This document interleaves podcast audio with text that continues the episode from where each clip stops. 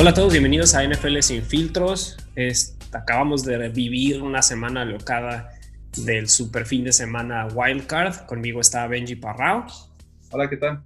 Y yo, Rudy Galván, y pues les vamos a pues, decir cuáles fueron nuestras impresiones, quiénes se fueron.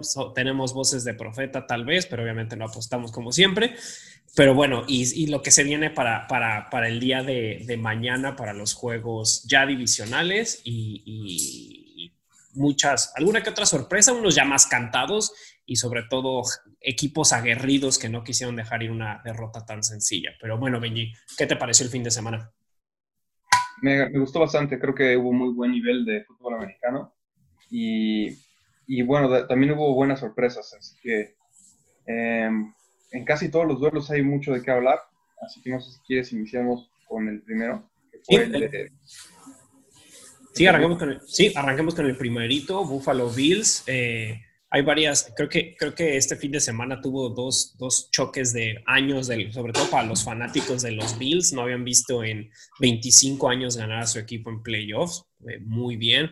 Fue un, un, un, muy buen juego. Al final parecía que Colts querían regresar, querían meterle, meterle en el último instante. Digo, se quedaron a poco honestamente, eh, pero otra vez tienes a, tienes, ¿cómo se llama? A, a, Josh Allen jugando de la misma manera que jugó en la temporada regular, lo jugó ahorita. Y nuevamente, lo hemos dicho, es un equipo que no tiene, o sea, sí tiene piezas por el aire, pero sabemos cuál es su pieza más importante. Y no tienen tanto juego terrestre. Y aún así, dio una buena victoria, a pesar que en el último, ya en últimos momentos parecía como que, que los Colts despertaban. Sí, y, fue lo que pude notar un poco al inicio del partido, como que mm, le costó un poco de trabajo. Siento que no fue tal vez una victoria tan contundente como las que nos suele acostumbrar Bills, al menos al final de la temporada. En gran parte porque le costó trabajo como correr, ¿no? Establecer, obviamente no es su fortaleza, pero, pero se enfrenta a una fortaleza así del lado defensivo de Indianapolis y pues se vuelve un poquito predecible, ¿no? En algún punto Bills tenía que, ahora sí que cargarle un poquito el hombro a Josh Allen. Eh, de cualquier manera, pues creo que fue un duelazo en, el sentido de que Indianapolis sabíamos que era un equipo bastante competitivo, eh, no solo en la defensiva, sino también por tierra. Eh, Jonathan, ese, Jonathan Taylor tuvo un, un buen partido, o sea, hubo momentos donde parecía que se, iban a inclinar casi todo con él en, la primera mitad que vi. Sí. Y, bueno, al final, pues creo que ahí sobresalió más este, el lado aéreo de, y bueno, y el dominio que ya está mostrando mucho Josh Allen de esa ofensiva. Pero creo que Indianapolis tiene muy buenas armas hacia futuro, eh, excepto por la posición de coreback, que pues evidentemente Philip Rivers ya no sabemos si quiere ir por su décimo hijo o su onceavo y ya retirarse. Exacto. Pero si, cambian a un quarterback que, sea arriba de promedio de Indianapolis, Indianapolis es una potencia, tiene una línea ofensiva joven, un corredor rookie que se mostró súper bien este, y una defensa bastante, bastante dominante. Entonces creo que, creo que Indianapolis tiene buen futuro a pesar de que haya perdido. Sí, creo que, creo que realmente Indianapolis lo que, lo que más necesita, obviamente, sí es que ya se va este, este Philip Rivers, pues van a ver ahí un par de corebacks que sabemos y ya lo platicaremos más en la off-season. Hay varios corebacks que tienen, necesitan trabajo o van a necesitar trabajo. Unos van a draftear, otros van a, van a dejar ir a, a su segundo coreback o no sé vienen, vienen muchísimas cuestiones, ¿no? Y entonces, en, en, ahora sí que son, pero son manzanas, se agarran a alguien bueno, es un equipo de peligro. Creo que cada vez las armas aéreas van a ir cambiando un poco. T.Y. Hilton ya no es lo que era hace dos o tres años, yo creo que también ya está prácticamente saliendo por la puerta de atrás. Pero bueno, ahí, hay un par de jugadores bien. Es un equipo que tiene una buena defensa, tiene excelentes linebackers, tiene muy buenos safeties, tiene buena, buena, buena línea ofensiva, como tú decías. Y pues los Bills, a, pesar de que espero que no les pese esto en los siguientes juegos, porque obviamente cada vez se complica más, pero Josh Allen fue el que más corrió. Fue el que más corrió para ese equipo. Y si lo quieren ver, vean, vean hay como un, resumen de los, de los que, como les ponen micrófono a los jugadores, vean un resumen de cómo está microfonado, microfonado el mejor linebacker de Colts, que es Darius Leonard, y este Josh Allen, y cómo se estaban pegando, o sea, haciendo un coreback, yendo contra el linebacker sin importarle. Escuchen ese, ese, ese ping pong que tienen entre ellos dos hasta el grado donde ya pues, Josh Allen corre para un coreback y estás hablando que este es de estos corebacks aguerridos, rudos, fuertes, eh, pero aún así que no tienen miedo a lanzar una bomba de 50 yardas. Por eso nos gusta tanto, yo creo que un coreback así. Para mí es un prototipo muy padre de coreback. Sí, sí, sí, totalmente. Es un coreback que corre cuando, cuando necesita correr y, y, no, no es su, digamos, su arma principal, lo cual lo hace muy peligroso porque ahí es donde, es que el tema de, que un coreback corra, yo no estoy peleado con eso, nada más que a mí, me, a, mí cuando me causa conflicto es cuando empiezan a priorizar eh, el correr que el lanzar. Claro. Cuando lo usan con más bien como una medida de, de escape o cuando se rompe la jugada o cuando tienes que comprar tiempo, me parece increíble. Pero, y eso es creo que lo, justo, justo lo que hace Josh Allen, ¿no? Entonces lo, lo, lo ejecuta además muy bien porque tiene, pues, tiene un tamaño impresionante, es como un Big Ben corriendo rápido. Entonces, este, pues, sí, te imaginarás, para los defensivos no es fácil tirar.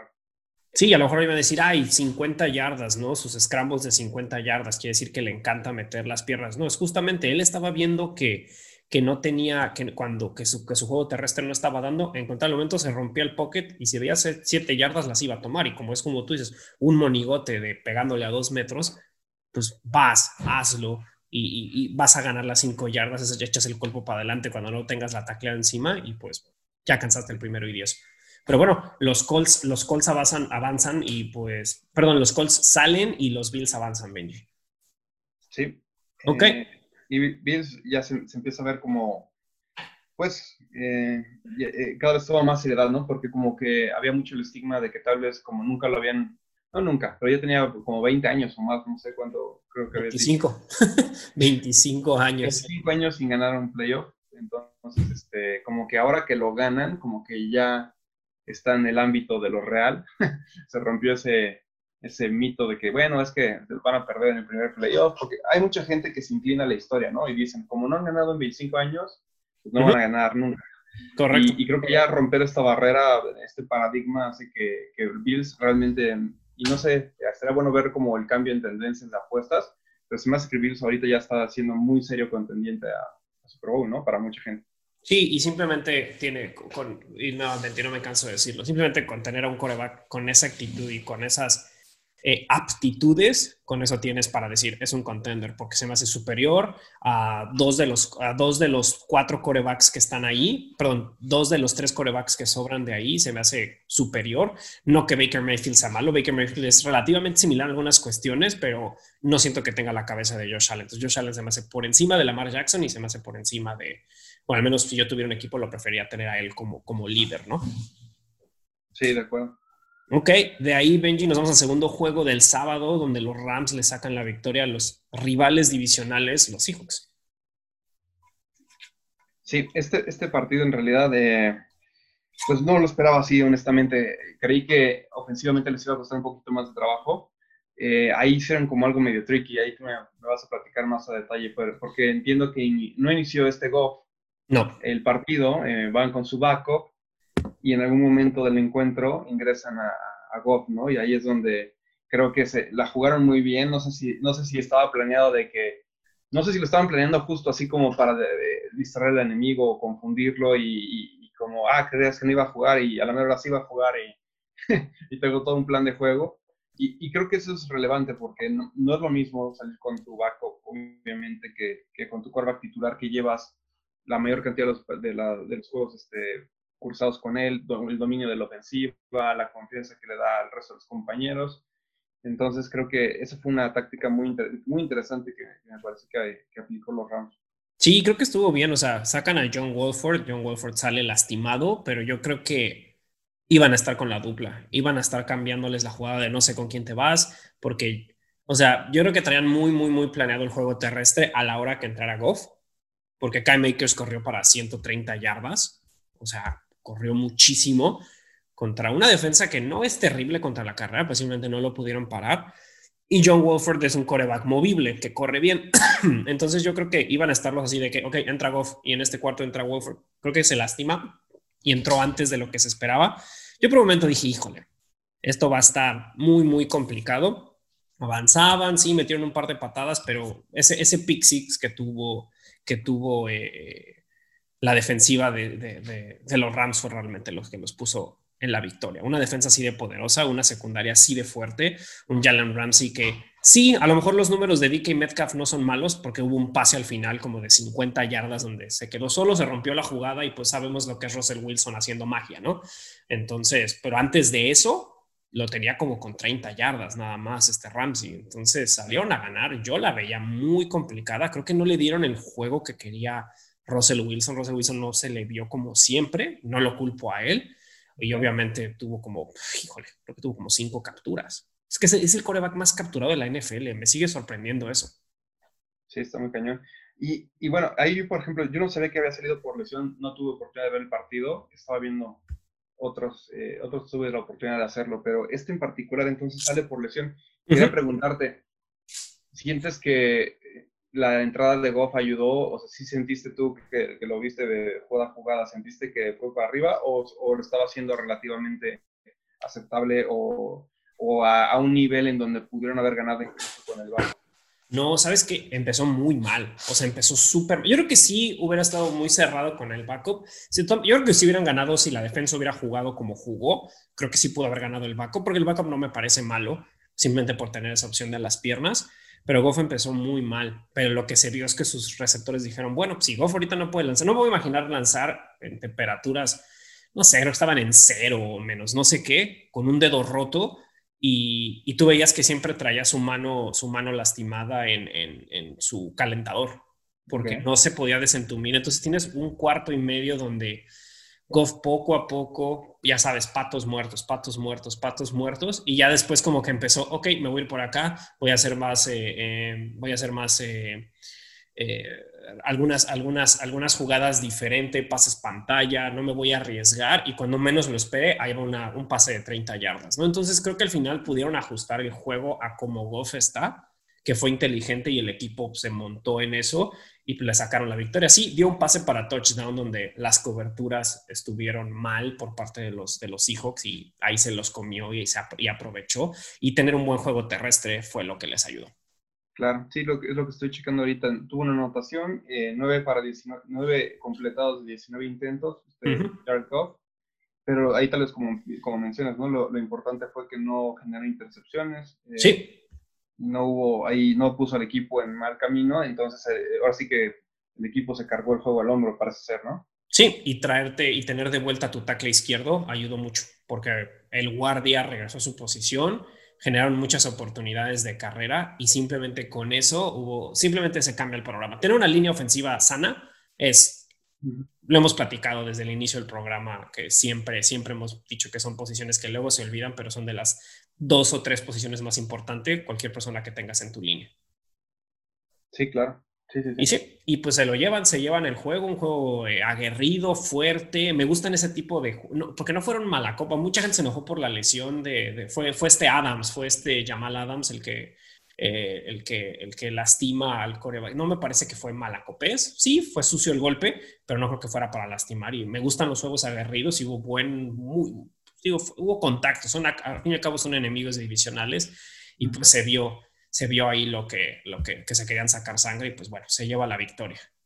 Sí. De ahí, sí, de ahí nos pasamos al juego de la noche, Benji, donde Bucaneros, por menos de, realmente por un touchdown y una conversión, se llevan la victoria sobre un Washington Football Team donde salió un cuate que todo se volvió como el héroe de la nación, todo el mundo lo estaba apoyando, todos los corebacks, así Cam Newton escribiendo sobre este chavillo, o sea, todo el mundo, porque sabíamos que Alex Smith no iba a jugar, entonces llegó un cuate, el famoso Heineke, y, pues casi le saca la victoria a su equipo. Sí, esa fue como, ahora sí que si, si son fanáticos de Washington, del equipo de Washington, em, creo que esa es como la gran la gran perla que se pueden llevar, a, pesar de haber perdido el encuentro, eh, pues tienen esta oportunidad de ver a un, ahora sí que un tercer backup de coreback que dio un partidazo eh, contra una buena defensa en realidad, que es la defensa de Tampa. Eh, completó 26 de 44, más de 300 yardas, 306, una anotación y una intercepción. Pero creo que, más allá de los números, creo que como la, la manera en la que se veía seguro, calmado el momento de tomar las decisiones, como que no le quedó grande el juego, ¿sabes? Eso es lo que a mí me llamó la atención. Claro, Incluso creo que hubo comentarios de Chase Young que, que, que estando como antes del partido le, le decían, oye, ¿cómo, eh, ¿cómo vas? Este, echarle ganas, no sé qué, y él le contestaba, tranquilo, esto, a esto me dedico y así, como mostrando mucha calma, y como que Chase Young incluso así como que lo reconoció de, güey, este güey como que viene preparado, y, creo que lo mostró en el campo, a pesar de que pierden, eh, es una muy buena señal para el equipo de Washington, que ahorita tiene una carencia importante en la posición. Yo, yo creo que con Alex, Alex Smith también habría sido un buen elemento en el campo. Afortunadamente este chavo también no, no los deja mal parados, pero pues creo que Bucaneros venía, traía demasiado, lo habíamos platicado y lo habíamos puesto como favorito también hace una semana, trae demasiado elenco como para, como para desequilibrarlo tan fácil, ¿no? Y, creo que Tom Brady ahí seguramente ajustó el, tipo de juego para poder contrarrestar un poquito la presión que pueden hacer con ese front seven que tienen tan poderoso los, los Washington Football Team. Sí, y la verdad, si algo, si algo, si algo le puedo aplaudir es que este chavillo se estaba enfrentando contra una de las mejores defensas de la NFL. O sea, porque muchos nos enfocamos en que, ah, sí, Tampa es la ofensiva por los nombres. Tiene una excelente defensiva. Y la verdad, sí, le interceptaron uno, pero lanzó como tú dices para 300 yardas. Luego los números son engañosos. Y jugar en ese calibre, creo que no había jugado en no sé cuánto tiempo y que nadie da un clavo por él y salirte a enfrentar. Con, aparte, él estuvo en Patriotas ahí como abandonado, creo que en el Practice Squad, y ya conocía a Tom Brady Tom Brady simplemente no se acordaba de él. Y pues digo, también lo puedo entender cuántos corebacks no han pasado por Patriotas cuando Tom Brady ha estado ahí, ¿no? Pero bueno, pues el chiste es que es un cuate donde, o sea, estás en el, estás, estás en, el, en, una cuestión de como de película. para eso fue una película, ese partido fue una película. Yo estaba sorprendido y veías que su equipo se lo montó a los hombros, eh, Coach Rivera apoyándolo y no solo eso, también a los demás jugadores, porque todos sacaron la casta, todos dieron un muy buen partido. Nuevamente, un equipo tan, tan bueno. Eh, eh, estuvo, estuvo no contra las cuerdas, pero sí estuvo bastante frenado por un Washington Football Team que tiene una buena defensa, pero sabemos todos los problemas que tienen, ¿no? Sí, sí, sí. Este, eh, digamos que hicieron un muy buen papel a mi gusto, porque llevaron el encuentro hasta, hasta el cuarto cuarto, se separó ya Tampa Bay de manera un poquito más clara. Pero previo a eso era un buen duelo, o sea, y creo que pues muchos estaban como deseosos, como platicábamos, ¿no? De jugar contra el líder de la división peste, pero al final eh, la defensa es real de Washington, eh, tienen una muy buena presión a coreback con estos jugadores em, y tienen varias primeras rondas ahí y, creo que creo que al final pues deja, hacen un buen papel a pesar de haber perdido y, Tampa, bueno, sabíamos que traía demasiado, de Tom Brady pues siguió rifando, eh, no tuvo intercepciones, dos anotaciones y, también por el juego por tierra, ¿no? Porque es que son demasiadas armas, o sea, tienes a Tom Brady lanzando y tienes a Fournette corriendo para casi 100 yardas, una anotación, 4.9 yardas por acarreo, que es muy bueno, casi 5 yardas por acarreo, imagínate. Entonces está, está muy cañón, la verdad. Parar a Tampa Bay ofensivamente es difícil y como bien mencionas, la defensa también tiene sus estrellas. Entonces, creo que Tampa, pues, Tampa es un rival fuerte y, y, creo que al final Washington hace un buen papel y, yo se lo aplaudo al menos a todo el equipo y en particular a este chavito, ¿no? que se pudo poner al nivel del juego. Sí, exactamente. O sea, fue tan impresionante que ya viendo el partido fue que Gronkowski no tuvo recepciones, el otro, el otro tight end hizo más de 80 yardas y tienes a Antonio Brown. Imagínate, Antonio Brown, un All Pro haciendo jet sweeps nada más y dejando que Chris Godwin y Evans se vaya profundo. Y dices, ¿qué es esto? Esto no es una realidad. Es Madre. Ajá, está, esto es Madden y estás haciendo tu equipo y llegas con tu equipo todo mafufo a destrozar a cualquier otro juego. O sea, que tienes a Randy Moss por acá, Larry Fitzgerald por otro lado. Pero bueno, pues eso es un equipo que existe, es un equipo que está todavía contendiente y que, bueno, pasa, la, pasa al, al, siguiente fin de semana que arranca mañana con buenos partidos. Ya llegaremos a eso. Sí. Un error que sí tuvimos los dos, Benji, Ravens contra Tennessee. Tennessee cae. Sí, es. Tennessee cae, contra, contra Cuervos en un duelo en donde pues ya se lo venían como, lo tenían yo creo que en el calendario los Cuervos, por, como comentábamos, ¿no? Por mensajes. Creo que yo no tuve la oportunidad de, ver como ese primer, como esa primera situación donde Tennessee ofende o como que pues de alguna manera em, incita a los cuervos como de manera negativa en un, en un momento anterior de la temporada. Eh, ¿por qué nos platicas un poquito de, antes de este juego, como el preámbulo, ¿no? ¿Por qué, por qué vendrían los, los, ánimos caldeados? Mira, yo, yo, o sea, en teoría de cuando jugaron y pierden en la semana, no me acuerdo si es 10 o 13, porque obviamente jugaron en la semana y pues ya los titanes, pues obviamente yo creo que sentían que era, ya eran clientazos de, ya, o sea, ya son clientes los, los, los Ravens. Hicieron un par de holds y se, y se plasmaron varias veces en el logo del, de, de, los Ravens. No, yo no he visto todos los partidos de Titanes esta temporada, a pesar de que los equipos que me que llaman la atención, algunos jugadores de Titans decían que eso lo hacen muy seguido, que es algo muy común de ellos. Obviamente Ravens lo tomó como una falta de respeto y pues también pues obviamente los humillaron al Mr. MVP del año pasado en playoffs. Dijeron, esto no va a volver a pasar, o sea, no nos va a volver a pasar. Y pues creo que ahora se fue como que si se cambiaran los jerseys porque ahora planearon completamente para su, su, tipo de juego y, y ahora fue los Titanes que no supieron responder porque tuvieron neutralizado a, esta vez tuvieron neutralizado a Derrick Henry, pero bueno, regresándome a eso, sí lo tomaron como muchísima ofensa. Lamar Jackson dijo que sí, la verdad se habían comportado de una manera muy poco, eh, digamos, caballerosa, llamémosle, o educada. Yo, la verdad, no vi más allá, más que esas imágenes. También se me hace que le exageraron, porque, bueno, los Ravens sí, literal, pisaron el logo, se limpiaron los pies, nomás no se hicieron el baño ahí porque estaban en televisión, pero pero pues escuchabas, como no hay público, ahora se escucha mucho en los micrófonos, escuchabas en los micrófonos que se estaban diciendo groserías, Ya, ya es una rivalidad, ya, ya realmente es una rivalidad, digamos, moderna y va a continuar, porque después de esto, Titanes por supuesto que se va a vengar y los cuates que hacen los calendarios del otro año los van a poner a que jueguen otra vez, lo que quieras, va a pasar. Yo lo haría. Sí, sí, sí, yo fíjate que, y quería empezar como tocando ese punto, porque sí noté como el encuentro, como que había algo más, había algo personal detrás, ¿no? Y te das cuenta a veces con los ademanes cuando acaban de, realizar una jugada y exceso de celebraciones en jugadas tales no tan relevantes, pero o, señalando a un jugador y, yo dije aquí, aquí hay algo raro, pero sí, resulta que fue todo esto, hasta el final ya lo dejan ver muy claro cuando están ahí burlándose sobre el logo y, se menciona en, en, la misma televisión, pero, pero bueno, todo esto es para comentar un poquito este punto, ¿no? Que Titanes ya había eh, eliminado a Cuervos en la postemporada pasada, esta temporada les ganan de nuevo y, bueno, se logran sacar aquí, digamos, la espinita a los Cuervos, eh, derrotando a un rival que ya les tenía en la medida y lo hacen muy bien, la verdad. Creo que, a mi punto de vista, mucho la conversación eh, está girando en torno como a la ofensiva. Yo, lo, yo más bien creo que, bueno, no, no de tu lado, Ruiz, sino de otros medios de comunicación yo creo que está muy atinado llevarla hacia la defensa, ¿no? lo que hizo defensivamente el equipo. Por supuesto, por supuesto. Súper impresionante, ¿no? Poder parar al líder de el líder por tierra de la temporada con más de 2.000 yardas, que es este eh, Henry, eh, pues es todo un, es todo un logro que, que, la verdad permitió que, que, pusieran ahí contra las cuerdas a Tannehill en una posición que tal vez no está acostumbrada, ¿no?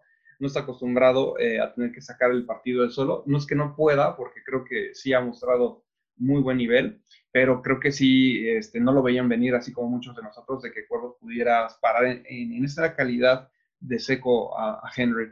Ahora, yo sí creo, y, y, esto es puro, y lo voy a dejar así muy claro, esto es puro mi criterio y mi percepción. Yo sí noté como corriendo muy diferente a Henry cuando de repente llegaba a ver un hueco cuando se enfrentaba de repente a un jugador únicamente, como en otras ocasiones donde lo sienta con una mano, etcétera, lo, lo noté más lento, lo noté como con baja energía. No, no estoy justificando ahí eh, que por eso perdieron, simplemente creo que a veces también los jugadores tienen días buenos y malos. Yo no sé cómo, eh, si también en algún punto ya viene acarreando demasiados golpes después de tanta, de tanta putiza que recibió a lo largo de la temporada, pero, pero creo que yo sí quiero mencionar que sí lo noté un poco diferente en su manera de correr, a pesar de que en ocasiones, pocas, pero las hubo, tuvo como esa oportunidad de explotar, no lo vi que lo hiciera. Y, y, el resto de las ocasiones, Cuervo se encargó de anularlo, ¿no? Defensivamente hicieron un gran trabajo. Y por el lado de la ofensiva de, de, Ravens, creo que eh, Lamar Jackson, sigo pensando que mm, me, me, hubiera gustado ver como que superara como esa eh, unidimensionalidad que a veces lo caracteriza. Sí. Eh, pero creo que todavía no lo logra, ¿sabes? Y, y, en este momento no hubo ningún efecto negativo, ganan el encuentro y muy bien, la verdad.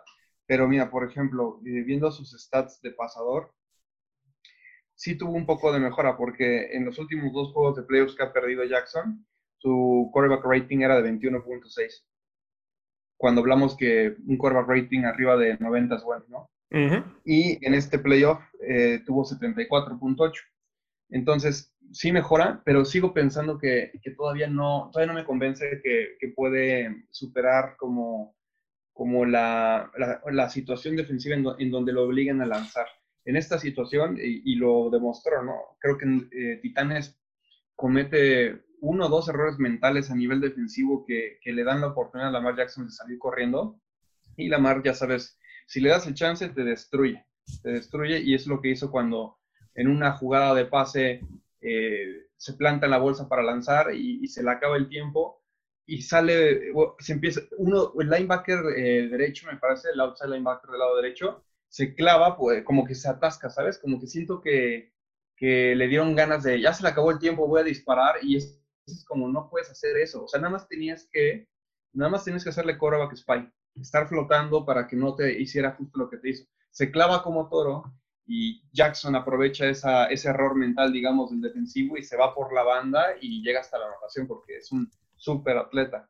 Entonces creo que ese tipo de jugadas son las que permitieron que Cuervos este, pues, tomara la suficiente ventaja para anclarse ahí, porque tampoco creo que metieron muchos puntos, ¿sabes? O sea, no, no es como un típico score de Cuervos el resultado de este partido, donde se quedan en 20, o sea, en 20, 20 puntos le puedes ganar. Eh, el tema fue la defensiva, ¿no? Entonces creo que por eso mi, mi highlight es hacia la defensa.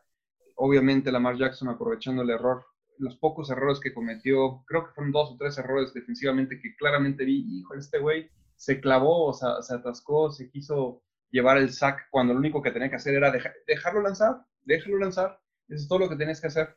Y, y, esos errores mentales le, costaron muchísimo, pero creo que en general Cuervos es un gran equipo a nivel defensivo y de head coach. Y, también Lamar Jackson, por supuesto, corriendo cuando no tienes con qué, con qué eh, plantearlo defensivamente, corriendo te hace trizas y, bueno, aquí es como, como lo logran hacer, ¿no? Sí, y también, si algo puedo decir es que creo que los Titanes sí le traían un poquito de miedo a este, a este a Lamar, porque justamente en el, en el run que hace, que hace este Lamar Jackson y se va por no sé, 50 yardas o no sé ni siquiera por cuántas corre. Sí, como 50 creo, más o menos. Sí, que se va por en medio. Se vieron conservadores en cierto punto, como dices, ah, este cuate es muy... La Mel Jackson no siempre te pone los pases perfectos, a pesar de que sí lanzó y sí hizo buenas cosas con, con, con, con sus receptores. Digo, no, no son las grandes yardas, pero para la Mar lanzar más de 150 ya es como sorpresa.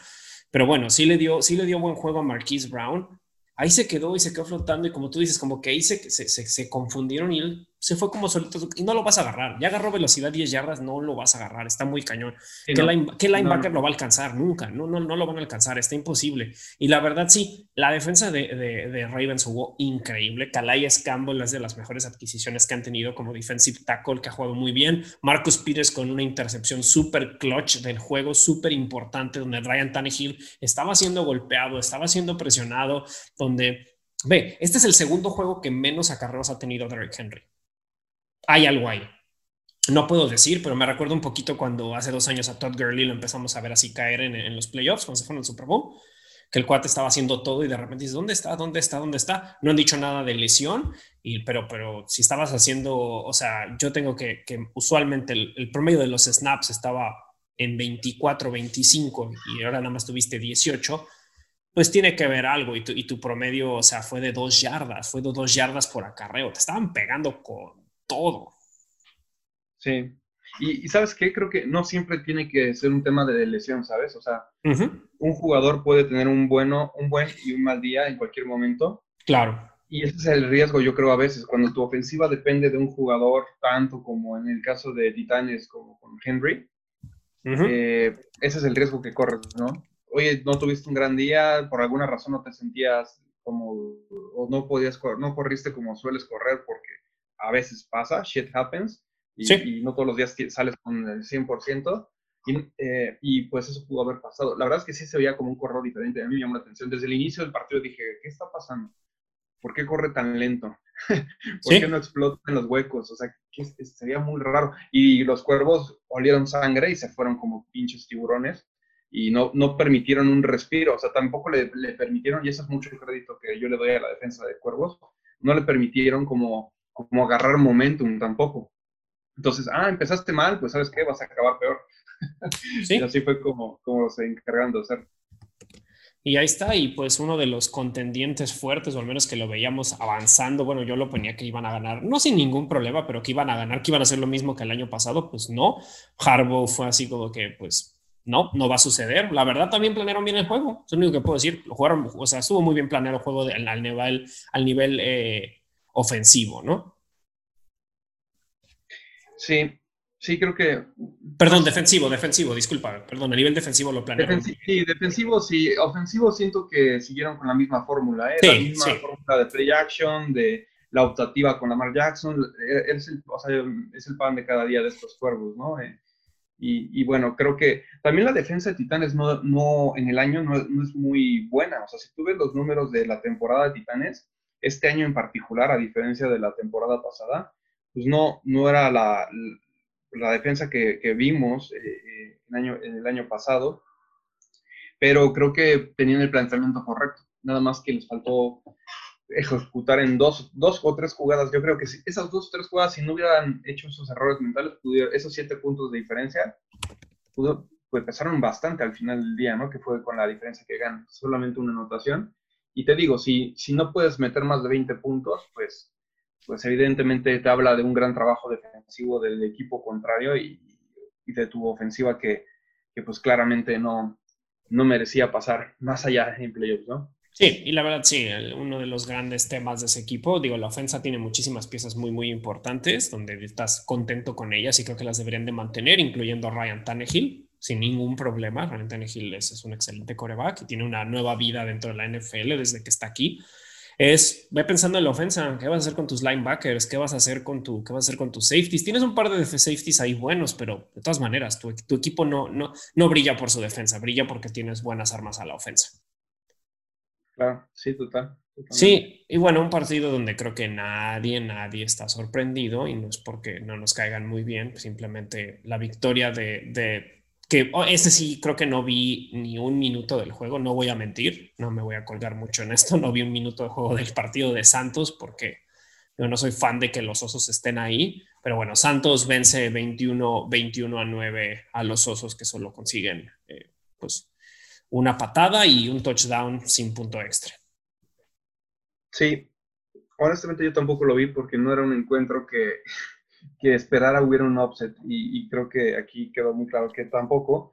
Eh, evidentemente, desde toda la temporada los teníamos como en la etiqueta de engañosos y sabíamos que iba, si, si algún duelo estaba yo seguro que íbamos a atinar era este, o sea, no veía manera de que, no veíamos manera de que Oso sacara aquí la carta mágica contra los Santos y, pues así se refleja. Ahora, creo que en, en, el tema de Santos, pues es un equipo que claramente está muy bien armado ofensiva y defensivamente, eh, al punto en donde ni siquiera tienes que perder el tiempo viendo este tipo de duelos. La, este, este fin de semana va a ser otra historia, porque van contra un equipo, eh, contra Tampa Bay, que ya platicaremos también este duelo más adelante, que, donde sí, aunque le han ganado dos veces y una de ellas fue bastante pues, dominante, eh, Tom Brady sabemos que sabe ajustar, no, es un, no es un coreback que te quiera repetir la misma dosis o sea, todo el tiempo.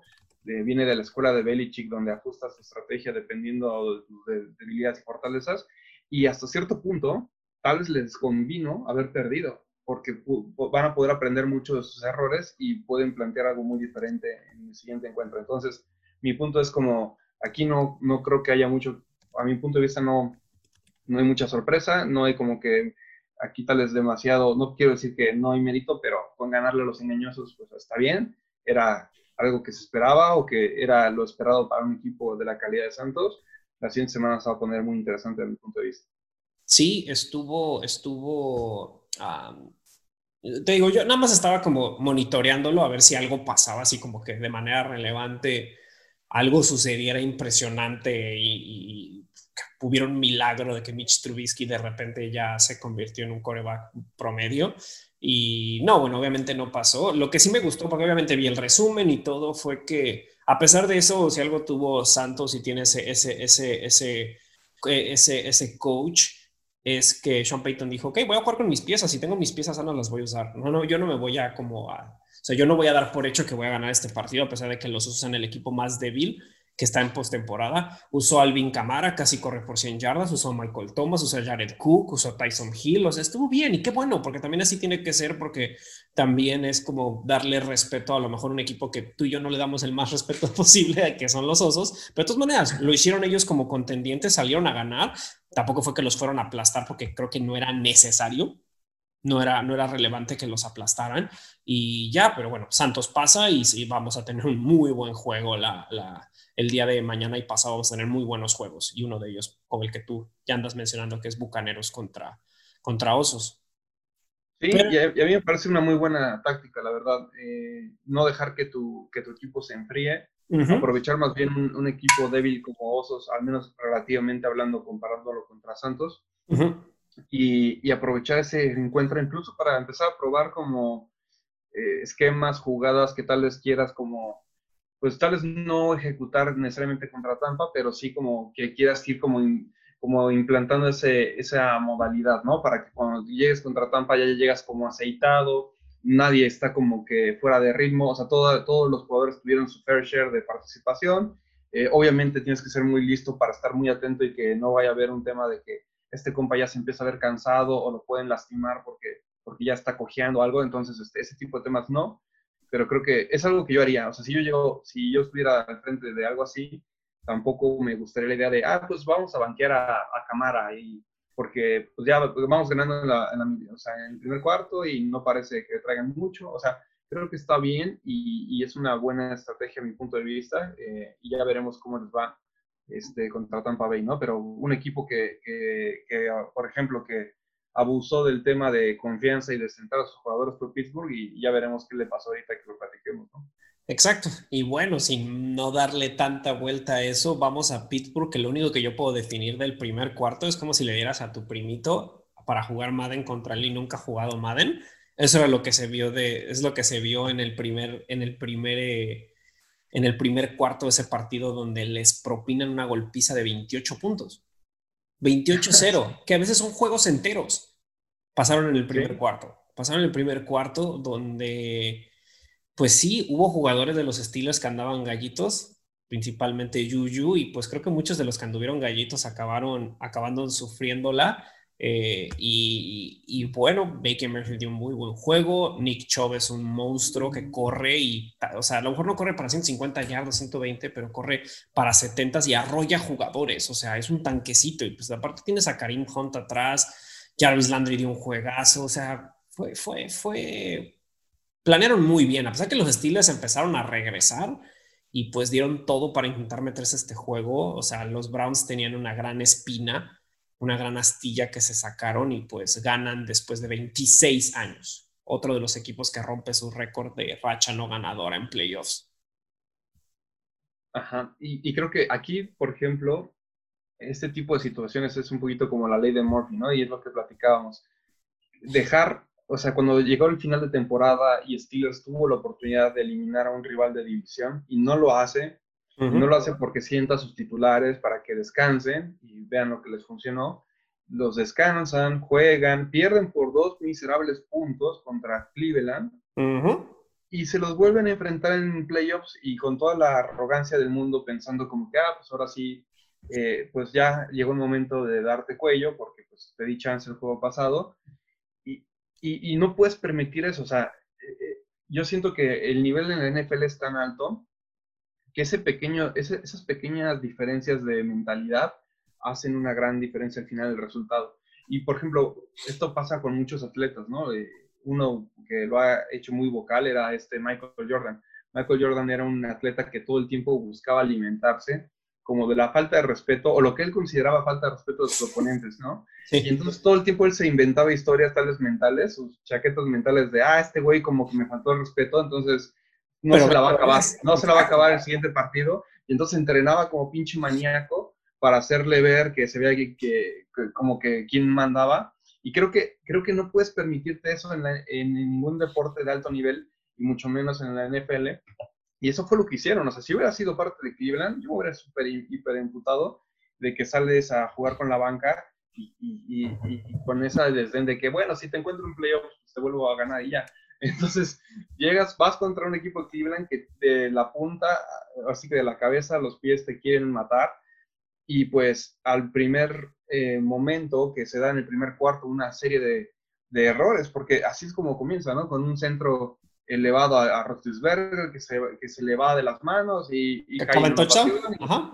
Y, ahí empieza a correr la sangre en el agua y es donde dicen, no mames, de aquí somos y de aquí fueron. Y, y en el primer cuarto 28-0 con intercepción tras intercepción de Roethlisberger, pues creo que, creo que Pittsburgh como que se condenó a sí mismo, ¿sabes? Con, entre su arrogancia y sus errores tan garrafales en el primer cuarto, no, no tuvieron forma de volver. Y, y aunque estaban volviendo muy bien, ¿eh? lo estaban casi logrando y llegaron a un punto en donde tuvieron que despejar en cuarta, creo que era cuarta y dos, y yo dije, aquí tienes que jugártela, ¿no? O sea, eh, ya te, estás recuperando y todo, pero tienes que jugártela porque, no sé, se sentía a veces como son esas decisiones de, de, juego donde tú mismo como espectador incluso sientes como se la tienen que jugar, porque si le das la oportunidad de, a Cleveland de, liquidarte, te va a liquidar. Y deciden despejar y despejan y qué hace Cleveland, pues vaya nota y, se, y valió ver, y valió que es todo el esfuerzo de intento de regreso. Entonces, una serie de errores bastante desafortunados para la escuadra de Pittsburgh. Yo sigo pensando que si jugaran mañana, gana Pittsburgh, honestamente. completamente. Pero, pero creo que, pero creo que se, se pusieron en esa posición para perder y, y, eso fue lo que hicieron. Eso les costó. Y sí, y lo cantamos. Fue una cuestión donde si tienes la oportunidad de, de quitarte cualquier problemática, hazlo. O sea, si te vas a quitar esa problemática, hubieras, ok, te hubiera llegado a enfrentar un equipo, eh, si no me equivoco, se, enfrentado, se hubieran enfrentado contra, contra Delfines. Sí, se hubieran enfrentado contra Delfines, eh, un equipo que según yo, pues no está muy acostumbrado al frío, donde pudiste haber tenido una mejor oportunidad tal vez de ganarle, donde tienes a un coreback más nuevo, donde tienes un cuate que no te conoce tanto, y dijiste, ah, no pasa nada, descanso a mis jugadores donde como ya no voy a obtener el segundo lugar y no voy a, no voy a, no va a haber mucha diferencia, ya, mejor me tiro a morir y X. Y ve lo que pasó, o sea, los errores se vieron impresionantes en, ese, en esos primeros 15 minutos de partido, donde parecía, en verdad, parecía una broma, parecía una burla, parecía una, una, una comedia mal hecha. Y después, por mucho de que Ben Roethlisberger lanza para 500 yardas y lo que tú quieras, y tres receptores como con 100, no sirve de nada, tuviste cuatro intercepciones. Tuviste cuatro intercepciones, no estás pudiendo parar, no tienes a tus mejores linebackers, se te fueron cayendo todos tus linebackers durante, durante la temporada. donde, muy importante, sí. Sí, sin linebackers no hubo, o sea, no, no hubo, no hubo. Y pues la verdad, yo digo que sí creo que lo mismo que tú, si jugaran el día de mañana, si se repitiera el partido, sí creo que ganaría Steelers, pero la verdad, lo único que puedo decir es qué bueno que ganó Browns, porque la verdad es como, ah, ok, me faltas el respeto, estás diciendo que nosotros no somos rival, solo somos los Browns pues ahí te va y pues te ganamos y te ganamos y eso que no tenemos a nuestro mejor receptor, hemos perdido algunas piezas y ahí está. A mí también me encanta, me encanta la narrativa de que pues eso les haya costado la arrogancia de, subestimar a un rival de división. Creo que pues ellos mismos se, se, ahora sí que hicieron su propia cama en la que se pueden acostar.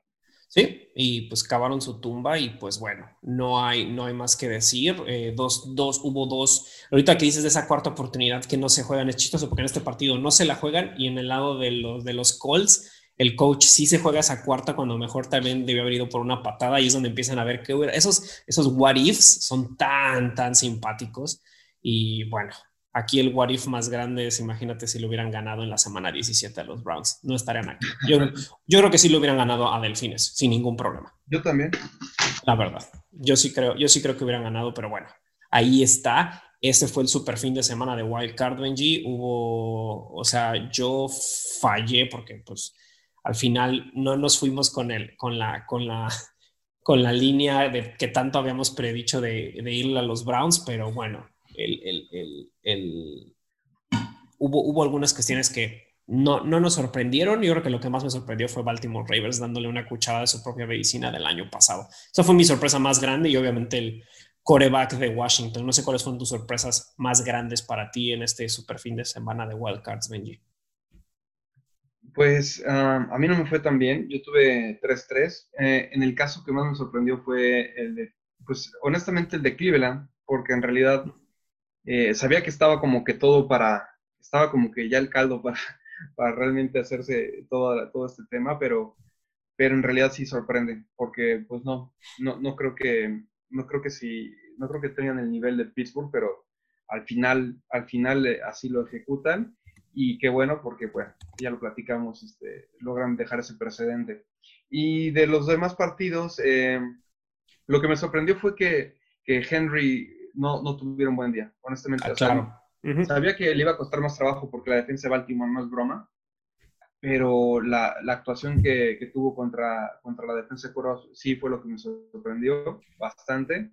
En el tema de Lamar Jackson lo vi muy similar, o sea, creo que él hizo su juego como lo suele hacer.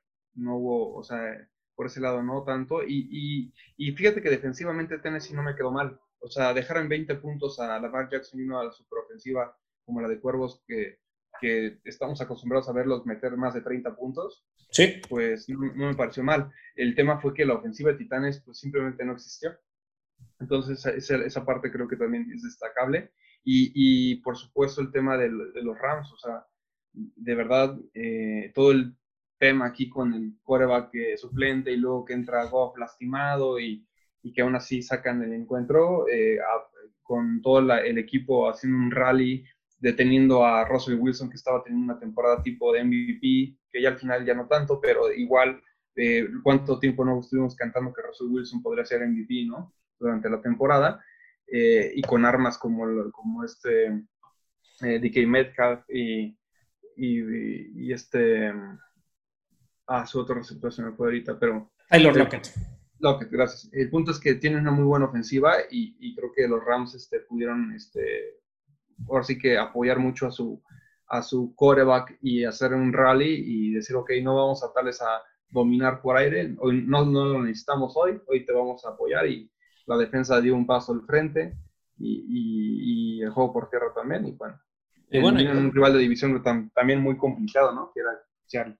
Claro, y pues otra vez se vuelve a repetir lo de la defensa es la que te gana los juegos y pues sí tienen una defensa demasiado estúpida los, los, los, los Rams. Pero bueno, con eso damos entrada a este juego, una, una de las mejores ofensas de la NFL, top 3, si no es que top, a lo mejor la segunda mejor después de Kansas. Green Bay se enfrenta contra la mejor defensa de los Rams. En este primer partido de sábado, otra vez tenemos juegos sábado y domingo, 2 y 2 esta vez creo que otra vez no me voy a despegar de la televisión y voy a ganar 5 kilos, pero no me importa. Hay muy buenos juegos, todos son interesantes, ninguno es como que eh, va a estar X, van a estar excelentes todos. Pero bueno, Rams contra Green Bay, Benji, ¿con quién vas?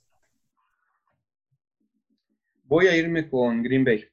Eh, creo que, o sea, creo, creo que aquí eh, es el equipo de Green Bay viene súper bien armado, viene con un momentum bastante acelerado de, tanto en, ambos lados del balón, ofensivamente y defensivamente.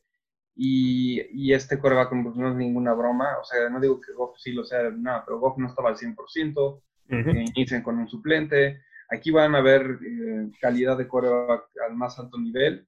Y, y, al final, bueno, qué bueno que Rams tenga una muy buena defensa porque la van a, la van a necesitar con Devante Adams y, y Rogers ahí haciendo de las suyas. Este, entonces creo que va a ser un muy buen duelo. Tampoco creo que sea tan claro que debería ganar Green Bay. Tampoco me sorprendería que Rams se lo lleve. Yo lo vería como 60% que puede ganar Green Bay. Entonces por eso me voy a inclinar por Green Bay. Pero en realidad va a ser un duelazo y donde pueda la defensa de Rams eh, imponerse en alguna que otra jugada afortunada, pudiera ser la, la diferencia en la balanza que haga que al final Rams se lleve la, victoria, ¿no? Pero creo que va a ser un duelo muy cerrado y, va a ser de mis favoritos, yo creo, de la semana. Va a estar, es que va a estar, va a estar muy, muy bueno. O sea, aquí se me juntan, se me junta el ganado porque son ahora sí que mis dos equipos y yo creo, honestamente, que va a ser, no van a ser tantos puntos como usualmente los hace Rogers, creo que no Aun cuando Rogers es de los corebacks que más puntos hacen en la NFL, va contra la defensa que nada más está permitiendo entre 18 y 19 puntos por partido, incluyendo y se ha enfrentado contra equipos fuertes. Si este, si este Aaron Donald también está al 100, que obviamente salió lastimado, bueno, se autolastimó. Está tan cabrón ese güey que se autolastimó. El único que lo puede lesionar es él mismo. Se agarró Russell Wilson y se lo aventó encima y así se lastimó. Es como. se me hizo como bien de caballeros del zodiaco, donde tienen que usar su propia mano para, para atravesarse. O sea, se me hizo así, te lo juro. Entonces, yo, yo lo veo como que Green Bay va a ganar por el factor del clima. Estás hablando que un equipo californiano se va a enfrentar a un equipo que está acostumbrado al frío. Tiene suerte Rams de que no va a nevar, donde hasta ahorita todo parece que no va a nevar, porque en la nieve prácticamente Green Bay es de los equipos, Green Bay y Buffalo son de los equipos imparables en la nieve. Son esos equipos que pues hacen lo que quieran porque pues están acostumbrados, o sea, y, y ya no puedo esperar para un matchup de Vante Adams, Jalen Ramsey, wide receiver 1 contra cornerback 1 de la NFL, o sea, el día que quieras lo quiero ver. O sea, entonces no esperen, al menos yo no, no, esperen un partido de las 100 yardas, 120 yardas que conocemos de Devante Adams esta temporada, no creo. Es un partido a lo mejor de 40, 50 yardas. Y es donde si los receptores no sacan la casta, los otros receptores, eh, híjole, ahí es donde a lo mejor se le puede complicar y sobre todo si hay pick six, eh, que, no le ha pasado a Rogers desde el juego con Tampa, si no me equivoco, no ha tenido un pick six desde entonces. Y pues sí, sí, o sea, va a estar muy cerrado. Siento que va a ser un partido más cerrado de lo que yo pensaba. Yo me voy a ir con, me voy a ir con Rams nada más para, para que esté un poquito distinto. Por, pero siento que cualquiera se lo puede. Creo que va a ser, es el partido que más quiero ver, aparte que son mis equipos, porque ahora son equipos tan distintos, una ofensa tan criminal contra una defensa tan criminal, pero no echemos por desapercibido la defensa de los Packers. No es tan mala, no es tan mala defensa, tiene buenos linebackers, tiene manera de presionar al coreback. Goff va a tener que lanzar con guantes para intentar calentarse su, los dos tornillos que tiene en el dedo. Porque literal tiene ahorita tiene dedo biónico y no me puedo imaginar con una temperatura de menos dos con unos tornillos que ni siquiera se te han acabado de implantar bien en tu mano y tú lanzando. O sea, no me puedo imaginar, porque aparte no es cualquier dedo, es el dedo gordo.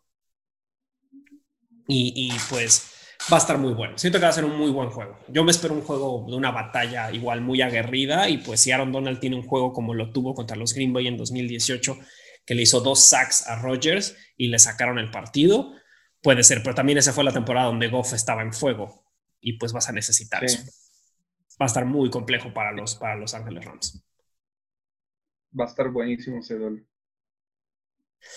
Pues sí, a ver, a, ver qué, qué, sucede. Pero bueno, ahí está el primer juego. Entonces empezamos con algo muy, muy bueno y de ahí nos movemos al segundo partido que creo que va a estar igual de bueno. Una excelente ofensa, otra vez contra una excelente defensa. Y bueno, está el, el factor Lamar Jackson, que aunque sabemos, como tú bien dices, que es un one trick pony, es un muy buen trick.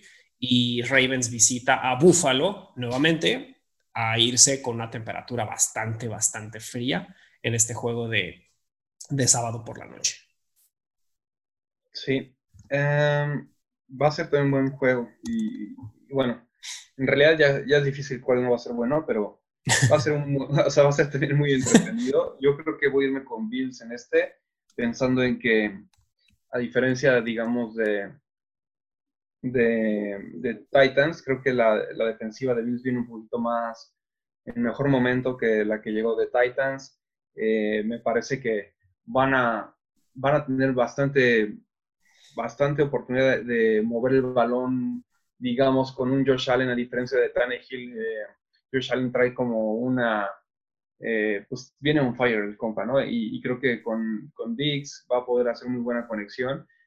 y como no tienen que establecer ese juego por tierra, que tal vez este, es un poquito como algo que la defensa de Ravens es más fortaleza. Creo que van a poder tal vez explotar por ahí. Eh, me voy a ir con Bills porque lo tengo, de hecho ya lo voy a cantar, lo tengo proyectado hasta mi Super Bowl, así que en realidad no, no, no vería que aquí vayan a tener un descalabro contra, contra los cuervos. Sí, los Bills, o sea, yo también voy con los Bills completamente. También es mi, es mi, es mi equipo que quiero que se vaya hasta el Supertazón y también lo tengo yo como mis picks para el Super Bowl. Ya lo dijo Harbaugh, dijo, nosotros estamos muy preocupados por este Diggs. Y eso que los Baltimore Ravens tienen a un muy buen safety en Marcus Peters, tienen muy buen trabajo en la secundaria, tienen, son buenos, son de, son de los mejores equipos, fueron top, fueron top 5, top 6 contra, contra los pases, pero también tienes a un, tienes a un coreback preciso, preciso, preciso, y no me canso de echarle laureles al, señor Josh Allen, y la verdad va a estar muy bueno eh, no son los mejores contra la carrera los Ravens, entonces a lo mejor es cuando el momento que Zach Moss y Singletary tienen que sacar la casta, a lo mejor no lo han hecho en esta temporada, pero es momento, porque sí, sí pararon a Derrick Henry, pero como tú dices, a lo mejor hay otros factores que no sabemos, ¿no? Porque Derrick Henry se vio diferente, pero si no son los, no son el mejor equipo por la ofensa, a lo mejor vas a tener esos scrambles que va a hacer este Josh Allen otra vez, por esas, si te saca un coreback 50 yardas en los scrambles, simplemente te estás diciendo que estás obteniendo de 5 a 6 eh, primeros y 10 muy importantes, ¿no? y sobre todo que son ellos muy letales en zona roja. O sea, Josh Allen es letal en zona roja. O sea, no, te anotan por tierra, él corre, él pasa, hay eh, pase pantalla, hay muchísimas cuestiones que pueden hacer. Entonces, va a ser un muy buen duelo de ofensa contra defensa. Si, nuevamente, todo el chiste está en cómo van a neutralizar a, a Lamar Jackson y cuando corra, porque no son malos contra la carrera los Bills. Sí tienen buenas piezas contra la carrera y podrían, y podrían ponerles un buen, nuevamente es un equipo bastante balanceado, a pesar de que su manera de correr no es la mejor. Y son equipo completo y solo por eso también, como equipo, los veo muchísimo más competentes. Creo que tienen muy buenos eh, safety, tienen buenos corners en, este Hive, en Pay, o sea, tienen buenos, buenos, eh, buenas piezas eh, en, en la secundaria y pues le van a generar problemas a, a, Lamar Jackson, van a planificar. Creo que, creo que ellos ya sabían que se iban a lo mejor enfrentar contra ellos y ya lo estaban planeando desde un inicio, no lo sé. Se me hace un coach muy, muy, muy, muy, muy, muy bueno que en cuatro años ha transformado esta franquicia olvidada para muchos y bueno, se lo van a llevar. Cerrado el juego, pero lo canto cerrado. Sí. Ok. Sí, va a estar, va a estar bueno. Ok, ahí están los dos juegos del sábado, Benji. Después, Browns contra Chiefs. ¿Crees que los Browns den otra sorpresa? O sea, estaría padre, la verdad, porque o sea, creo que me, me gusta la escuadra, eh, le traigo buena fe, pero, pero creo que van a quedar aquí. Eh, los Chiefs van a, van a, van a acabar con, con la buena racha de los Browns. y, y, bueno, no es, no es tanto un knock a los Browns en esta ocasión, sino más un un tema de que Kansas trae mucho equipo, trae mucho equipo, mucho coreback, eh, y creo que simplemente no, no van a poder igualar el, el, power que trae Kansas City. Entonces, este, voy a, voy a escoger aquí a Kansas, aunque sea, aunque, aunque sea un poquito evidente el pick, ¿no? Sí, yo, mira, yo también voy con Kansas. Digo, si algo, si algo eh, a, ¿cómo se llama? Si algo hizo bien los Kansas City Chiefs, que es que Tyron Matthew, uno de los mejores safeties, Pro Bowl, All Pro, un excelente jugador y una de las grandes adquisiciones de que tuvieron hace un año o dos, no me puedo acordar cuándo entró al equipo, pero bueno, es una gran adquisición de este safety. Él dijo, nuestra preocupación más grande, a pesar de muchas piezas, es cómo vas a parar ese monstruo de dos cabezas, que, son, que es el juego terrestre que es el juego terrestre de, de, los Browns. Yo creo que vamos a ver a Tyron Matthew bajando mucho intentar ir por golpes, intentar ir a frenar a esto, intentar presionar a este Baker Mayfield, van a haber blitzes, me quiero imaginar, o sea, siento que va a ser, que va a ser una, o sea, Eddie Reed eh, tiene, Andy Reid tiene que planear muy bien el juego contra los Browns para acabar esas carreras. Sí tienen una buena defensa los Browns, pero no se compara con lo que tienen del otro lado en ofensa los Kansas City Chiefs. Simplemente es brutal ese equipo. Cualquier pieza es importante, sí. Yo sé que este Sammy Watkins ya se fue a burlar de los Browns, que no hay que hacer eso, ya nos dimos cuenta que sale el tiro por la culata, pero aún así tienes muy buenas piezas a la ofensiva y no creo que, creo que hay muy pocas defensas que pueden equipararse contra una ofensa de este estilo. Sí, totalmente de acuerdo. Y pues sí, yo también voy con Kansas, porque Kansas, a pesar de que no son de las mejores defensas, no son malas, no es una mala defensa, tienes buenas piezas tienes un par de piezas buenas en defensa y pues no creo que los Browns puedan darla. No, creo que hagan el offset. ¿Sería muy padre? Sí, sería divertido, pero lo dudo muchísimo. Sí, yo también lo dudo. Ah, y luego el, el, el, partido que va a ser, que lo va a pasar History Channel, que fue el meme que estuvo saliendo en todo el fin de semana y me gustó que los dos corebacks lo compartieran y es el duelo, el duelo geriátrico de, de Tampa Bay Buccaneers contra los Santos. Otro duelo divisional ya a estas alturas y, que creo que nos va a dar nos va a dar lo mejor de estos dos corebacks a pesar de que los dos batallen contra el padre tiempo. Sí, este es mi segundo partido favorito de la semana. Jurassic Park 5, no sé cuál, pero... ¿Quién sabe? 5 o 6, algo así. Pero es como nuestro nuevo Jurassic Park. Eh, sí, aquí me... Esto solo me, me, encanta. ¿Por qué? Porque ambas escuadras eh, me gustan, o sea, me gusta cómo están armadas, me gusta lo que podrían representar en un Super Bowl de ambos lados. Drew Brees retirándose tal vez con un Super Bowl. Del lado de Brady, pues aunque a la gente no le guste, a mí me gusta su historia, me parece una historia de éxito y, si pudiera llegar al Super Bowl con un equipo diferente, pues también me gusta, honestamente es una narrativa interesante eh, y al final es de mérito, entonces yo no vería por qué, por qué odiarlo por, por, volver a ser exitoso en otro equipo, yo más bien admiraría, lo admiraría por eso. Entonces ambas historias me gustan, eh, creo que eh, hablando del equipo, ambos tienen muy buenas estrellas, la defensa de Santos ha, venido al alza hacia el final de la temporada y llega muy bien armada. Eh, la ofensiva sabemos que es letal en pases cortos, medianos, este, por la quirúrgica de Ruiz. Eh, y creo que Thomas va a jugar, entonces, bueno, ya ves que no estuvo presente en muchas partes de la temporada, pero pues que pueda jugar va a ser increíble. Y con Alvin Camara, que es a mi gusto, aunque Henry tuvo el mayor número de yardas, yo creo que Camara a mi gusto es el mejor corredor de la liga por su versatilidad este, me, gusta Santos, pero también del lado de Tampa Bay, pues lo habíamos dicho ya, ¿no? Muchas armas en todos los niveles. ¿No te gusta Evans? Pues lánzale a Goodwin. ¿No te gusta Goodwin? Pues lánzale a Antonio Brown. ¿No, no quieres lanzar? Pues corre con Fournette. Y si no, o sea, por donde la veas, está muy cañón. Y, y del lado de la defensa también tienen buenos jugadores como Jason eh, Pierre Paul, tienen a, a Su, que tal vez ya están como en, en, el Twilight, pero está padre, ¿no? Es como, es toda la temática. El Tampa Bay, Tampa Bay es como el equipo de ancianos que, que, que, ganaron en algún momento y es como, cocha pacha, te voy a enseñar que sigo Exacto. Exacto. pero son estrellas, ¿no? Son, es como así que puras estrellas viejas, pero estrellas. Entonces, este, bueno, al final creo que sé que Santos ha ganado dos veces, pero también, y me gustaría decir Santos para como el safe pick aquí, pero voy a decir que gana Tampa Bay porque supongo que va a haber algún, eh, esta semana tiene que haber un offset y creo que el offset va a caer aquí. Creo que Tampa Bay se va a llevar la victoria. Yo creo que esto va a ser un shootout, va a ser un shootout entre ancianos, lo cual me hace muy, muy feliz.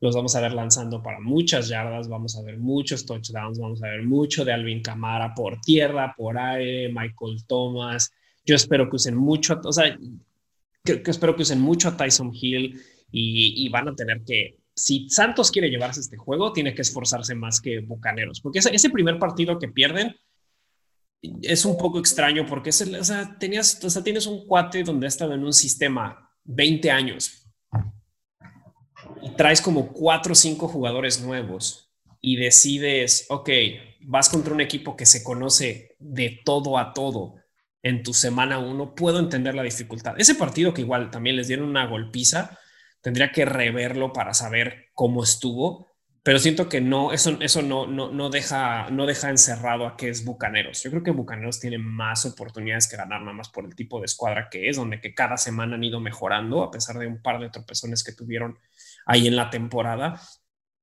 Híjole. Pero Solo me voy a ir por Drew Brees porque siento que, que Alvin Camara, como tú mencionas, es el, es, el es el running back más versátil junto con Dalvin Cook. Creo que ellos dos son los, los running backs más versátiles de toda la NFL. Y a lo mejor todavía Alvin Camara probablemente es el, es el, es el running back con las mejores manos de la NFL sin ningún problema. Y me voy a ir con, me voy a ir con Santos. Creo que, creo que Santos al final eh, va a poder va a poder generarle un poco de presión a este, a este eh, Brady, que es algo que le ha afectado cuando tiene mucha presión encima. Y, creo, que, creo que ahí es donde va a estar la diferencia y cómo utilicen a Tyson Hill. Creo que por eso me voy a ir con, con los Santos. Pero nuevamente, gane quien gane, pone un excelente equipo y un excelente jugador en final de la conferencia. O sea, no me enojaría a quien gane. O sea, aquí hay pocos, solo me enojaría si pierde Bills, porque Bill sí lo quiero ver en el final de la conferencia. Sí me enojaría que pierda Todos los demás siento que quien pase son buenos equipos en, en estas alturas. Sí, sí, totalmente. En sentimiento creo que estaría padre incluso ver ganar a los Browns. Eh, no porque me caigan mal Kansas, la verdad no me caen mal, de hecho me, caen bien, pero creo que los Browns como que ya se merecen ganar algo más, ¿no? O sea, como, como que dices, ya, ya fue mucha tortura para la pobre eh, franquicia de los Browns y, pues sería padre, honestamente sería padre ver que ganan algo más. Pero, pero hablando de talento, yo preferiría ver a Kansas porque pone más nivel en la mesa. Pero bueno, ya veremos qué pasa. Sí, va, nuevamente, eso es un muy buen cierre de división. Creo que ahora todos los equipos que están aquí siento que se lo merecen, a pesar de que tengo mis reservas con Baltimore. Baltimore es un buen equipo, es una excelente defensa.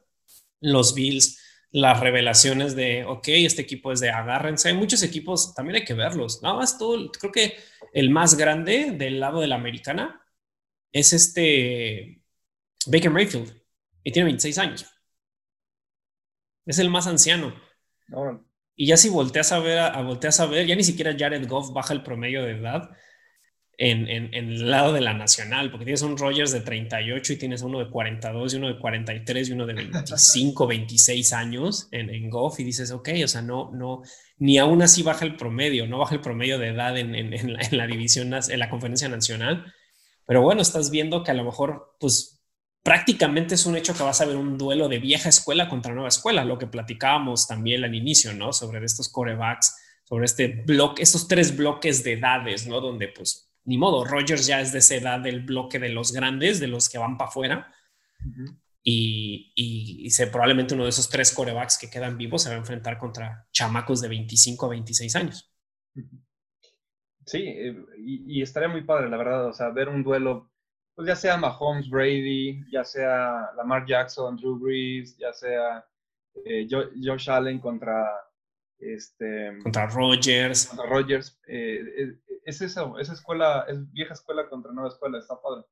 Sí, va a estar bueno y pues bueno, creo que esta pregunta que iba a hacer, pero creo que me la contesto yo solo. Para ti, ¿cuál sería el offset más grande fuera de que Browns le ganara a Kansas? Para ti, ¿cuál que sea el offset? Puede ser de un jugador, puede ser nada más de un partido, y te digo, sin contar a Browns, porque obviamente es el más grande de todos, ¿no? Que saque al campeón. Pues para mí sería que, que, Bills, que Bills pierda, porque en realidad lo tengo mm. muy como posicionado para Super Bowl. Entonces sí me sorprendería que, que pierdan contra, contra Cuervos. Eh, no, no lo veo como que sea imposible. O sea, el que sí, el que siento más upset es el que tú dijiste, es el de, el de Browns, pero el segundo sería, es, sería que Cuervos le gana a Bills. Sí, sí, creo que, creo que sí, también sería mi upset más grande, es que, que, que, sí, que suceda eso, que, que los Bills pierdan, ¿no? Sobre todo que los Bills nunca, o sea, ellos sí no perdonaron en semana 17, no han perdonado absolutamente a nadie, entonces no creo que perdonen un error de, de, de, Baltimore, pero pues ahí está, es un fin de semana muy bueno, Benji, y yo sé que más adelante hablaremos sobre las nuevas posiciones de coaches, porque ya ya hubo algunos cambios, ya los Jets tienen nuevo coach, ya Atlanta tiene nuevo coach y me falta alguien que tiene nuevo coach también. Eh, Jaguares, Jaguares ya tiene nuevo coach. Yo sé que ya desmenuzaremos, pero me voy porque tu equipo tiene relevancia de que ahora alguien de, mi equipo, de los Rams, se fue a, a, Leones. ¿Cómo ves esa, cómo ves esa decisión sobre, sobre ya tener un general manager que pues éxito tuvo acá en Los Ángeles? Pues me gusta, digo, em, es, un, es, una, es una personalidad de bajo perfil, digamos, porque no era, pues no era un head coach ya reconocido, eh, ni siquiera, bueno, no head coach, eh, no era un ejecutivo reconocido, un general manager en funciones, sino que era más bien una especie como, como de asistente, ¿no? Estaba, eh, estaba parte del equipo reclutador y por muchos años lo fue, inició su carrera así en colegial y y, creo que lo que me gusta de eso es o sea, el hecho de que conozca todo el proceso de reclutamiento eh, me parece muy bueno, pero sobre todo que lo complementa con la parte analítica, porque por ahí he escuchado, he leído que, que, es un, se distingue, digamos, del resto en que utiliza mucha data para su toma de decisiones.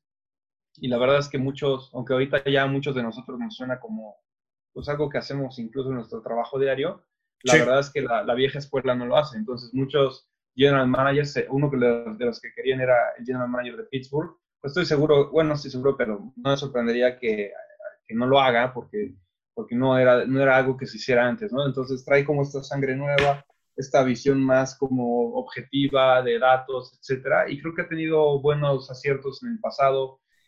en su selección con Aaron Donald, eh, con Fuller, eh, como que ha tenido buenos aciertos, también empujó para que se llevaran a Goff cuando no tenían coreback y, sube en el draft, los rounds este, de manera muy agresiva para tomarlo, lo cual a mí me parece muy acertado, porque si no tienes coreback, tienes que hacer ese tipo de movimientos y, aunque a muchos nos parecería obvio, muchas franquicias no lo hacen.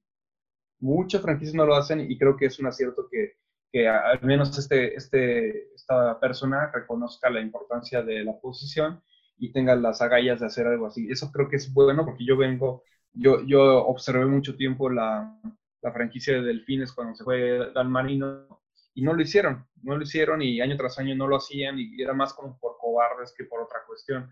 Entonces, este, me gusta que traiga esa mentalidad. Eh, sí trae como algunas preguntas que, que, pongo en la mesa, como el tema de su experiencia en otro, en otro ámbito que no sea el de scouting, en la negociación de contratos, en el tema de free agency, etcétera, sus contactos para poder jalar un head coach, pues no sé qué tan amplios sean, seguramente son más limitados porque toda su carrera la tuvo en los Rams. Todavía pues falta que podamos resolver, pero eh, me gusta, eh, me gusta la, selección, yo le pongo como un 8.5, me siento como en 8.5, habrá que ver poco a poco conforme empieza a decidir este, qué hace. Y la verdad es que tiene mucho, tiene muchas decisiones importantes que tomar, nada más empezando desde el inicio es qué vas a hacer con Matthew Stafford.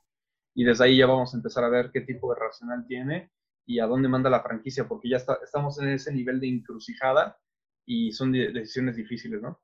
Sí, yo, yo digo, de lo, que, de lo que he escuchado de él, obviamente todo el mundo como que lo ama y cuando se, se fue todo el mundo decía, ah, qué triste, pero si alguien se lo merece es él y todo, como tú dices, analiza data, es muy inteligente, revisa todos los jugadores y él pues se le acredita mucho el conseguir a Donald y conseguir a jugadores que no fueron rondas picks tan altos, pero que salieron muy, muy buenos. Es bueno como para, para los late picks y pues obviamente agarró jugadores en buenos picks, como, como, como obviamente a, Todd Gurley, a Jared Goff y Aaron Donald, y pues ha agarrado a otros jugadores, como agarró en el mismo año dos Tyrants, que luego es difícil encontrar buenos Tyrants, y los dos Tyrants salieron buenos y los han mantenido con contratos. Creo, creo, que es una buena pieza. Habrá que ver qué hace, sobre todo en esta off-season, y qué va a hacer, con quién va a ser el líder de ese equipo, ¿no?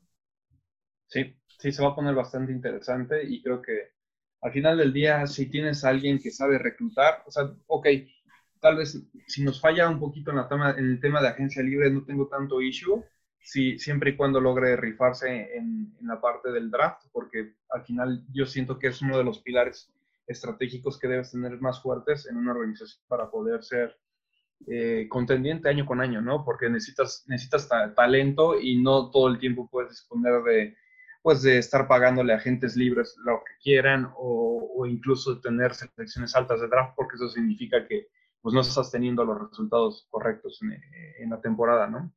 Sí, y bueno, pues de entre las 12 personas que entrevistaron los Leones, pues sale el ganador, ya veremos qué hace en, en, la, en el draft, obviamente siempre, siempre más competencia en las ligas y en las divisiones va a ser interesante y ya, ya lo estaremos a lo mejor platicando después de que pase el draft, qué tal le fue y quiénes sigue al frente, si sigue, si sigue Stafford y todo, pero bueno, ya platicaremos también la, porque todavía faltan otras posiciones que se tienen que cubrir, todavía faltan otros equipos que no tienen head coach, eh, los Leones todavía no tienen un head coach y hay muchos nombres ahí volando por todos lados para otros jugadores, para otros equipos, entonces ya lo platicaremos, ya cuando se, se ponga todo en piedra, ya platicaremos. Eh, con lujo de detalle porque es difícil luego analizar a personalidades, como en esta posición de general manager, ¿no? Que es un poquito más difícil, que hay mucha gente que todavía no sabe bien, bien qué es lo que hace un general manager, o, y también veremos los head coaches que van cayendo. Y pues, bueno, lo único que nos queda es disfrutar fin de semana este eh, fútbol americano este fin de semana, Benji. Sí, afortunadamente todavía tenemos americano y, y pues bueno, va a ser un súper, súper fin de semana. Exacto, cuatro juegos, cuatro juegos divisionales y ya después nos encaminamos a los últimos tres juegos después de este fin de semana y va a estar muy, muy entretenido. Pero bueno, muchísimas gracias a todos por escucharnos, muchas gracias Benji y pues disfruta este fin de semana estos partidos. Gracias igualmente a ti y a todos los que nos han escuchado. Perfecto, cuídate Benji. Igual. Bye.